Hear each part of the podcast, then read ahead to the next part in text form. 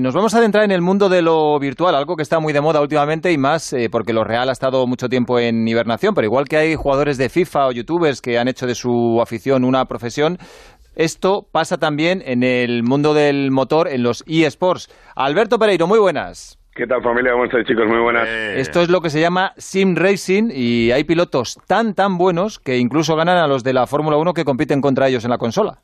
Sí, señor, y nos está escuchando uno de ellos, jovencito él, 18 años de Sevilla y del Sevilla, por empezar a clarificar cada uno con sus cosas, que evidentemente ahora se sufre menos siendo del Sevilla que, que, del Betis y que ya lleva unos años dando guerra en esto del sim racing para la Fórmula 1. Eh, al final eh, eh, te queda la sensación de que cada día tienes que aprender una cosa nueva en esto del mundo del motor. Bueno, pues yo esta semana me he hecho un máster en todo esto y nos escucha Álvaro Carretón, que es eh, piloto oficial de Williams, que ya ha corrido dos temporadas en la temporada virtual de Fórmula 1, que va a comenzar este año en septiembre, que ya fue piloto oficial de Williams y probó su probador para desarrollar el coche real, que ha estado 2018 y 2019 en esas temporadas, que empezará la 20 en este mes de septiembre y que tienen vida ajetreada. Para encontrarle un hueco hoy a las 6 de la tarde me ha costado lo suyo, así que ya nos escucha Álvaro. Hola Álvaro Carretón, muy buenas. Muy buenas tardes, por traerme. Sevillista, ¿no? Entonces. Sí, sí, y Sevilla desde chiquitito. ¿Cómo está el equipo, eh? Bueno, tiene sus altibajos, pero bueno, generalmente está bien, la verdad. Bueno, casi le pone alguna pega y todo. Dice, bueno, eh, consiguió un 0-0 con el Barça. Vamos, eh, te estás acordando de lo de eh, Reguilón. es exigente. Bueno, claro, si, si, tú piensas eso, imagínate cómo estarán los béticos. Bueno, oye, que Si, si, lo que hacéis vosotros es sim racing, tú eres, imagino, un sim racer, ¿no? ¿Se llama así? Efectivamente. Ah, sí, sí, sí. Vale. Y, y, ese es tu oficio, quiero decir, ¿vives de ello? Eh, a ver, actualmente no, no se puede vivir de esto porque tiene que seguir creciendo, pero sí es verdad que cada año, poco a poco, eh, pues hay más premios, la competición tiene más audiencia y no sé, a lo mejor dentro de 5 o 10 años, no te puedo decir cuándo porque no lo sé, pero a lo mejor el sim racing se convierte en un oficio. Ya hay algunos que están empezando a vivir de esto, pero son muy, muy, muy pocos. Mm. Oye, ¿y tú con 18 años, desde cuándo te dedicas a esto?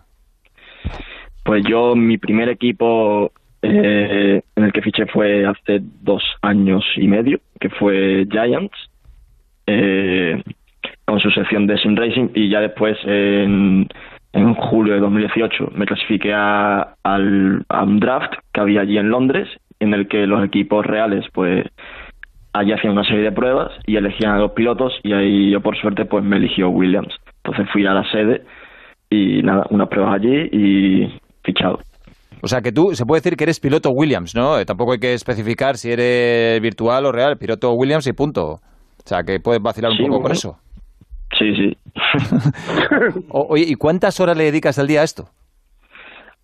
A, ver, eso no, no tengo un horario fijo porque depende muchísimo. Yo ahora mismo pues estoy como de medio descanso, digamos, porque estoy empezando, o sea, estoy esperando a que salga el nuevo juego en general, de eh, promedio, o sea, por ejemplo, antes de una competición.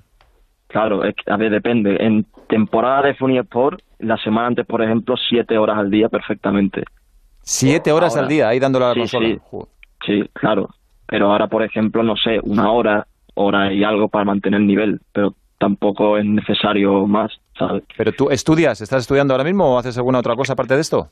Sí, sí, yo estoy estudiando, estoy en una carrera, estoy en, en Administración y Dirección de Empresas, primer curso, y bueno, de momento intentando compaginarlo. De momento he podido, así que... Ah, no, hombre, ahora sí, pero... solo tienes tiempo para esas dos cosas, ¿no? Para estudiar y para correr. No. Y, tiempo para nada y cuando le dedicas siete horas a duras penas, lo compaginas, claro. No, a ver, porque cuando le dedico siete horas es porque he viajado a Londres, porque allí hacemos una semana antes como una especie de bootcamp, como un campamento, digamos, en el que eh, estamos la semana antes del evento en la sede de Williams para practicar lo máximo posible y terminar de dar los últimos toques. Pero hombre, a ver, yo también tengo mi vida social, tengo mis colegas, ¿sabes? era una broma, era una broma. Álvaro, aquí somos un poco aquí somos un poco cotillas, eh, no te pregunto por ti en particular porque eres joven todavía, estás empezando y esto dices que tiene que evolucionar todavía bastante, pero mm, algunos, según tú, ya empiezan a ganarse la vida con esto. Por ejemplo, uno de los muy buenos, sin que me digas eh, nombre ni nada, eh, ¿cuánto puede ganar? Tú, por ejemplo. ¿Cuánto puede ganar al, mes, por ejemplo? A ciencia cierta no lo sé, pero, pero sí, yo creo que puede ser 2.000 euros, 1.500 euros al mes. 2.000 euros, eh, bueno, fíjate, de momento estáis bastante lejos de lo que es el FIFA, ¿no? Porque hay, hay gente de FIFA, bueno, tú me decías, Antonio, que eh, algunos entrenan tanto que tienen hasta psicólogo. Sí, sí, o sea, eh, eso que está diciendo eh, Cálvaro, con respecto a lo, de, a lo de la profesión, es verdad que tienen que dedicarle muchísimas horas. los eSports, sobre todo en el tema del, del FIFA y en, y en, el equipo Movistar también de, de otro tipo de juegos, tienen hasta psicólogo, tienen manager, tienen entrenador, hay gente del mundo del baloncesto, por ejemplo, que son entrenadores profesionales que se han pasado a los eSports dentro de los equipos y hay una auténtica estructura eh, profesional. Em, claro, luego habrá, pues como todo, depende del juego, ¿verdad, Álvaro? Pues, pues ahí, y, del mundo donde estemos, el FIFA es el FIFA, y al final ahí hay gente que, que, los fichan los equipos, ¿eh? El, Levante Unión Deportiva, el Alcorcón, pues ficha a los jugadores del FIFA para, para que representan a su equipo en el FIFA. Bueno, aquí hay fichaje, fíjate, a, Álvaro lo fichó Williams. Eh, lo que sí está claro, Álvaro, es que esto es un negocio que está en plena expansión y que va a crecer muchísimo más, ¿no? Sí, bueno, quería matizar que nosotros, en algunos equipos también tienen psicólogos porque eh, es muy importante, casi más importante la mentalidad que lo bueno que seas, porque, por ejemplo, entrenando tú puedes ser muy rápido y que hacer unos tiempazos y, y ser muy, muy bueno. Pero claro, cuando llega la hora de la verdad, la clasificación, que en esos 18 minutos tienes que hacer la vuelta que has entrenado durante todo el tiempo atrás, pues obviamente la presión es muy alta y los premios que te estás jugando, eh, y, que representas a un equipo de Fórmula 1, ¿sabes? Que, si no rindes, pues mm, te van a, sustituir. Entonces, Álvaro, pues, ¿quién es tu Jorge Méndez? ¿Tienes ya Jorge Méndez o todavía no? Que si tienes manager. Tu manager. Ah, eh, eh, bueno, Mm, personal no, pero... No es una propuesta lo que te está haciendo Rafa, que, se, ofrece, que, se ofrece él.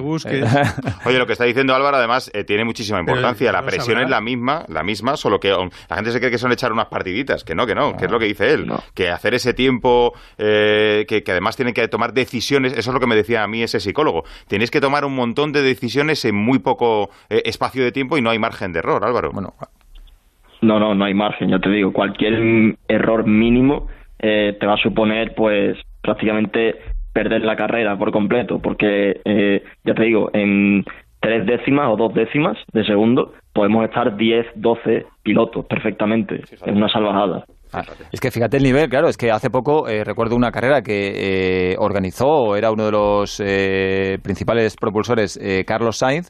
Sí, ganó su compañero de equipo, Coque. Sí, sí, no, pero Williams. claro, primero y segundo fueron dos sim racers y había pilotos de Fórmula 1. Y los pilotos de Fórmula 1 dicen, claro, es que esto es cuestión de práctica y nosotros no llegamos a su nivel. Eh, eso es realmente lo que os da a vosotros un caché especial, ¿no? O sea, la práctica y aparte del talento que lleváis mucho tiempo en esto, que un piloto de Fórmula 1 no os pueda ganar en una carrera, pues, es algo alucinante. Sí, sí, eh, ya te digo, bueno, en juegos como Gran Turismo y el Fórmula 1 son juegos no tan simulación, son un poco más arcade, pues ahí la, el Sim Racer va a tener más ventajas, pero por ejemplo en iRacing, que es un simulador puro, ahí los pilotos de verdad pues sí que se muestran muchísimo más competitivos porque al final, al fin y al cabo es como conducir un coche real. La sensación es prácticamente la misma. Entonces, depende. ¿Hay, ¿Hay, algún caso, eh, un caso en concreto que yo conozca, que es el de Lucas Ordóñez, que pasó del mundo virtual al mundo real y además con buenos resultados? No sé si eso es una aspiración para ti o, o lo tienes como objetivo o tú prefieres ser un sim racer toda la vida. A ver, yo sé que de momento a esta altura es complicado que yo me gane la vida en el mundo real porque ten en cuenta que yo lo que hago son eh, el Fórmula 1 y obviamente yo en Fórmula 1 no puedo conducir. Pero sí estuve a punto el año pasado de hacer un test en Paul Ricard en Francia con un Fórmula 3. Finalmente no pudo ser, pero me quedé bastante cerca. Así que bueno, espero poder hacer un test pronto. Con la edad que tienes, a ver, Pereiro, tú que te has hecho un máster en, en Sim Racing. No, yo eh, tengo una pregunta que eh, últimamente que está esto tan de moda por el hecho de ausencia de carreras también de los pilotos profesionales. Eh, se lo escuché a Fernando Alonso el otro día y, he leído algún que otro piloto también por Europa que se hace la misma pregunta, que cuando se ponen en serio a correr Álvaro en este tipo de carreras, lo primero que preguntan, a ver, contarme los trucos porque yo en condiciones normales debería ser tan rápido como vosotros y me estáis reventando vuelta a vuelta. es verdad que una vez que se han metido los pilotos de lleno en esto, que ya veíamos en su día que Max y todos estos sí que corrían, pero que hay muchos más.